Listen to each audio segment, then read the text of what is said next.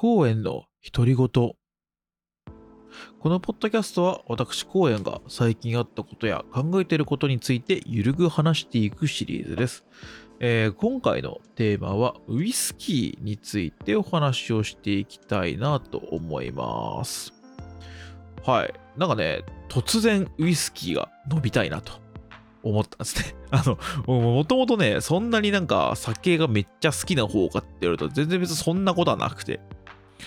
あの、宅飲みなんて、まあ別に嫌ってわけじゃないけど、なんか全然したことなかったし、だって家でお酒って飲まないでしょ。その飲み会とかには行くんだけど、家で毎日仕事終わったら酒飲むぞみたいな文化は僕にはなかったですね。はい。まあだったら1年ぐらい、1年ぐらいだっけ？緊張してた時期ありましたね、僕ね。っていうぐらい、そんなにまあ別に飲まなくてもいいかなっていうものではあったんですよ。なんですけど、まあ、なんか突然ウイスキーを飲みたいなと思って、なんか飲酒習慣が身につきつつあるっていうね、話なんですけど、あのー思ったのはね、ヨドバシカメラ。きっかけがヨドバシカメラでした。えー、っとね、とある機材を買いに行ったんですよ、僕。その、ヨドバシカメラにね、買いに行ったんですけど、それがね、想像の5倍ぐらい高い値段で、あ、やめるかと思って、まあ諦めたんですね。で、あのーまあ、だから、ヨドバシカメラ秋葉原、僕の家は浅草。ね、まあそんなめっちゃ遠かないんだけど、まあでもなんかせっかく出てきたしな、みたいな気持ちもありつつ、でも帰るかと思いながら、こう、プラプラ歩いてたわけですよ。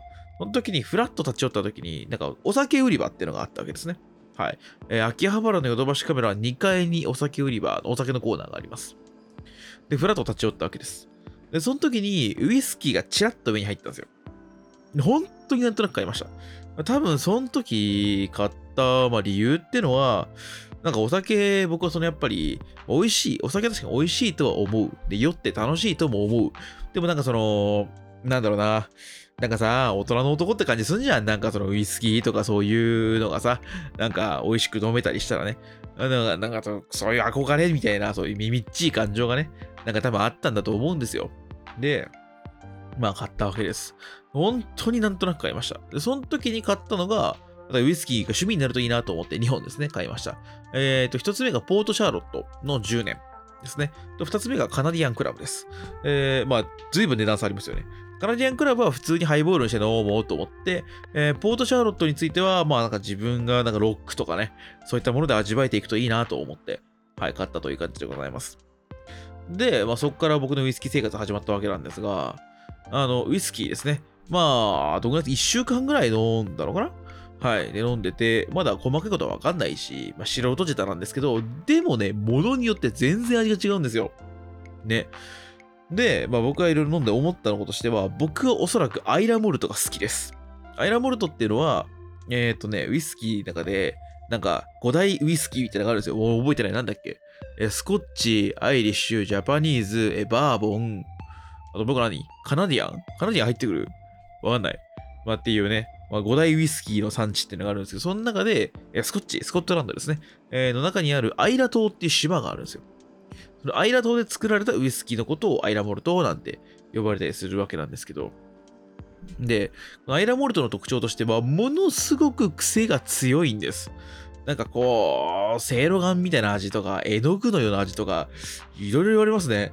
なので僕はなんかそれがすごくね、その癖が美味しいなっていうふうに思うんですよ。で、あの、ま、有名どころとしては、ラフロイグとアードベックっていうですね、お酒が有名なんですけど、アードベック僕飲んだことないんで、ラフロイグですね、美味しくいただいております。はい。ただまあ、アードベックはめっちゃスモーキーさが、そのピートっていうんですかね、がより強いらしいので、もしかしたらアードベック飲んだら、うわ、無理ってなるのかもしれないです。ラフロイグだから美味しいと思えてるのかもしれません。はい。そんな感じで、まあ、沼っておるわけなんですが、あのーまあ、沼るとね、ウイスキーがどんどん増えていくんですよ。なんかね、その、目につくようになっちゃう。ウイスキーとかがね。あんまりこれまで気にもしてなかったのに。で、今家にあるのがもう6本ですね、家にあるんですよ。おかしくねえか？ペース。はい。まあ、でもこれで買ってとりあえず満足したんで、しばらくはこれを飲むんだと思うんですけどね。はい。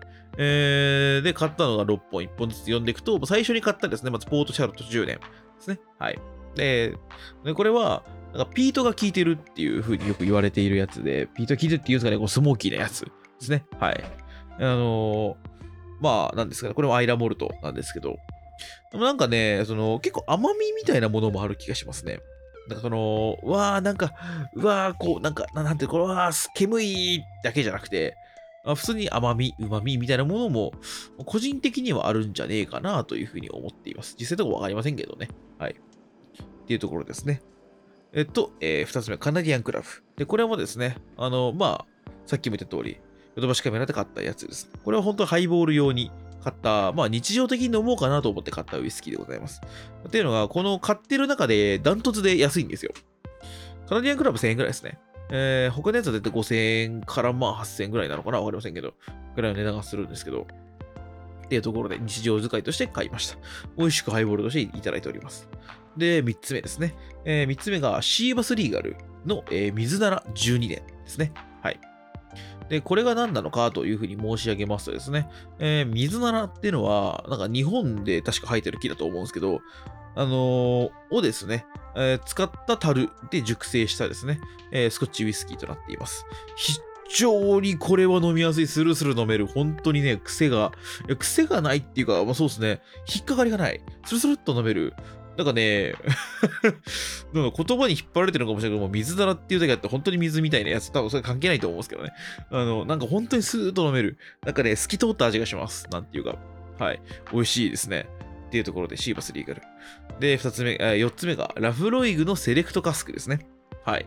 えー僕がすげえ好きだ好きだって言ってるラフロイグの、えーまあ一番有名なのはラフロイグ10年っていうですね、えーものだと思うんですけど、あの、このラフロイグの、えーと蒸留所の中で、えーまあ、作られたと樽をブレンドしたもので、最低でも10年は熟成されてるものでブレンドされてますよってやつ。これを10年って言うんですけど、あの、まあ、ラフロイグの10年ではなくて、これがね、品切れなんですよ、どこ見ても。の、えセレクトカスクっていうちょっと違う、若干安いのかなだから、ラフロイグ10年が多分5000円ぐらいするんですけど、えーラフログセレクトカスクは4000ちょっとぐらいですね。ちょっとだけ安いっていうものでございます。で、これはね、なんかその、サロンパスのような匂いっていうか、なんていうか、なんて表現すればいいんですかね、ああいうのね。まあ、美味しいですね。うん。僕はすごい好き。はい。っていう形。なんか今のところハイボールで飲んで一番美味しいのは、ラフログかなと思いますね。はい。いや、10年もね、飲んでみたい。10年飲んだらまた感じ方違うのかな？どうなんだろう？10年売ったら買っちゃうだろうな、多分ね。はい、と思っております。はい。で、続いてですね。えー、っと、グレンフィディック15年ですね。はい。グレンフィディック15年。これはなんかね、ボトルの形がおしゃれだなと思ったらすごい覚えてます。えー、これは8000円ぐらいだと思いますね。なんかね、上から見ると、なんか三角形、あのピック、おにぎりのピックみたいな形をしてて、横から見ると、まあ普通にこう、なんだろうな、こっちに飛び出してる部分があるっていうか、っていう感じですね。で、これはね、まあ、とにかくフルーティーというか、甘いというかね、なんて言ったらいいですよね。なんかすごいこう、なんだろう、初めて飲む方とかも飲みやすいだろうし、女性受けとか良さそうな味だなって個人的には思ってます。いやね、めちゃくちゃ美味しいですね。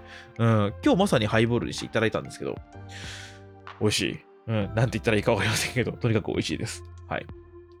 で、えー最後ですね。えー、もう名前似ちゃってるんですけど、グレンリベット18年ですね。はい。えーこれはグレンリベット、確かね、えーっとね、スコッチウイスキーの中で一番古い歴史を持ってるんじゃなかったかな、確か。って聞いてるので、なんとなくその標準、一番スタンダードっていう風なイメージがあって、だからその標準を知っておきたいなっていう気持ちで買いました。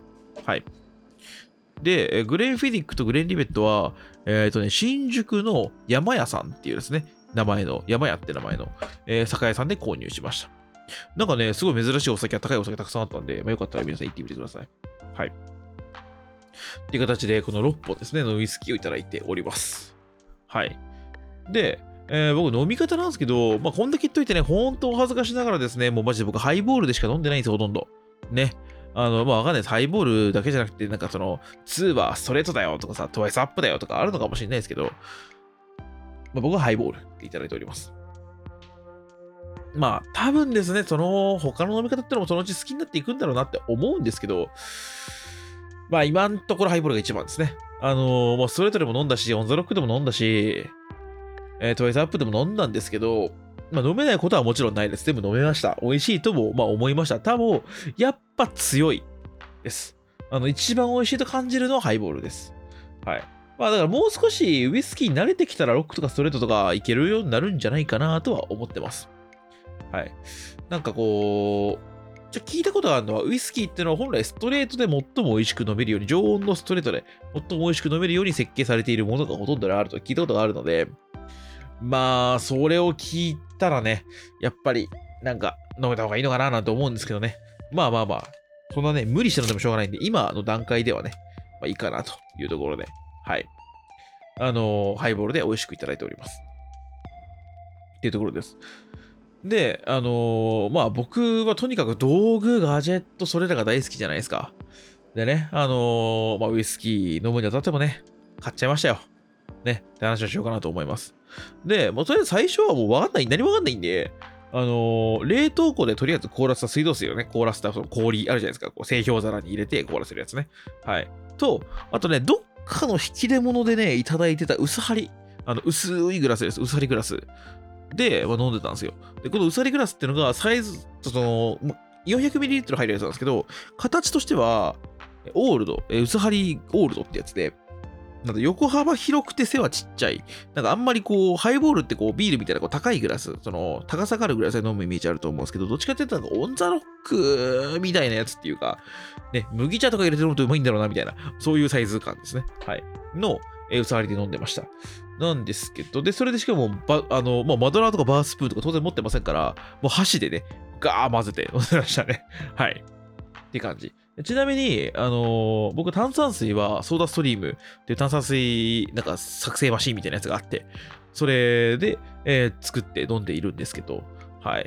で、この時の感想としては、まあもちろんウイスキーの個性、味っていうのはあるし、ああ、ハイボール美味しいなと思うんですけど、氷からね、なんか霜の味がするんですよ。なんか霜の味なのか分かりませんけど、冷凍庫開けた時のあの独特のさ、匂い分かります？あの匂いがすげえするんですね。なんかちょっとこれは微妙だなぁなんて思いながらまあ飲んでました。はい。っていうところで、あの、まあ、まあ、いっかと思ってしばらく飲んでたんですけど、でもやっぱりより美味しく飲みたいなっていう気持ち、そして、なんかこだわってみたいなっていう気持ちが、まあやっぱ生まれてくるわけですよ。っていうところで、ずっと箸で混ぜてるし、明らかにハイボール向きじゃねえさ、形のグラスで飲んでるし、みたいな。ちゃんと、ね、ハイボール用ので、ハイボール用とかハイボールでも適切なグラスと、あとバースプーンと、まあ氷ぐらいは欲しいなと思って、ね、買ってきたんですよ、この前ね。で、えー、っと、薄張りグラスではないの、厳密には。薄張りグラスを多分インスパイアしたもの、インスパイアされた、薄張りグラスにインスパイアされたものだと思うんですけど、あの、450ml 入る、ちょっと背が高めのね、こう、コリンズグラスっていうか、ゾンビグラスっていうか、ぐらいのサイズ感のやつですね。を2つと、これも結構安かった。1個で1600円とかだった気がする。薄張りっても高いと思ってたんで、の思ってて安いなって思いましたね。と、えー、バースプーンですね。えー、なんかそのさ、なんか中央にさ、そのなんか長いようなスプーンで反対側がフォーク。で、ねじねじになってるですね。わかります？あのバースプーンですよ。あれを買ってきて、ね、あの、やってます。で、氷はコンビニとかでもカチ割り氷買ってきました。なんかさ、そ夢はあるよ、アイスピックとかでさ、こうカンカンカンカンってこう削り出してさ、包丁でシャコシャコシャコっつってさ、なんか氷の形整えて夢はあるけど、そこまではできない。いや、まあ、こだわっ、まあ、そのうちやってるかもしれないけど、今の俺にそこまではできない。なんで、まあ、もう、それはね、普通にカチャリ氷でやってます。安いしね、その方がね。っていうところでございます。で、あの、バースプーンでその混ぜることをステアするって呼ぶらしいんですけど、なんかね、薬指と中指のその間で、こう、バースプーン持ってこう、くるくる回しながらやるわけですよ。あのー、なん、グラスの、何？縁の部分に常にこう、スプーンの背中が当たるようにこう、くるくる回していくみたいな。氷が動かずにただ回転するだけみたいな。されますかね？っていう感じがまあ理想らしいんですけど、まあ、できてるような、できてないような、まだスムーズにはできないんで、やっぱ練習は必要ですね。うん。あとずっと回してるとね、なんかね、薬指と中指が若干痛い。まあこれ練習あるのみだなと思っております。はい。って感じで、今日まさに、今日の昼休み買ってきたんで、今日まさになんでその、グラスと、えー、バースプーンと氷とソーダストリーはそのままなんだけど、で、こう、組み合わせてね、あの、ハイボールを、まあ、まあ、今のところの最善装備かなっていうハイボールを作って今日仕事終わり、まあ、一本いただいたわけですけど、まあ、美味しいね。うん。あの、まあ、その、自宅の氷を使って違うグラスでって時から、まあ、めっちゃ変わったのかって言われたらもうわかんない。わかんないけど、まあ、美味しいです。ね。で、このうちね、だんだんとオンザロックとかストレートとかね、だんだんこうウイスキーのね、味をより濃く感じるような方向になんか進化してて、こう、進化して自分がね、好みが変わっていって、なんか違いの分かる男になれたらいいなというふうには思う次第でございます。はい。まあこういった形でこだわってみるのもね、まあステイホームの一環で面白いかなと思いますんで、皆さんもよかったらやってみていただければと思います。はい。ということで、えー、今回はウイスキーの話でございました。では、またお会いいたしましょう。お相手はバーチャル YouTuber の公園でございました。ではまた。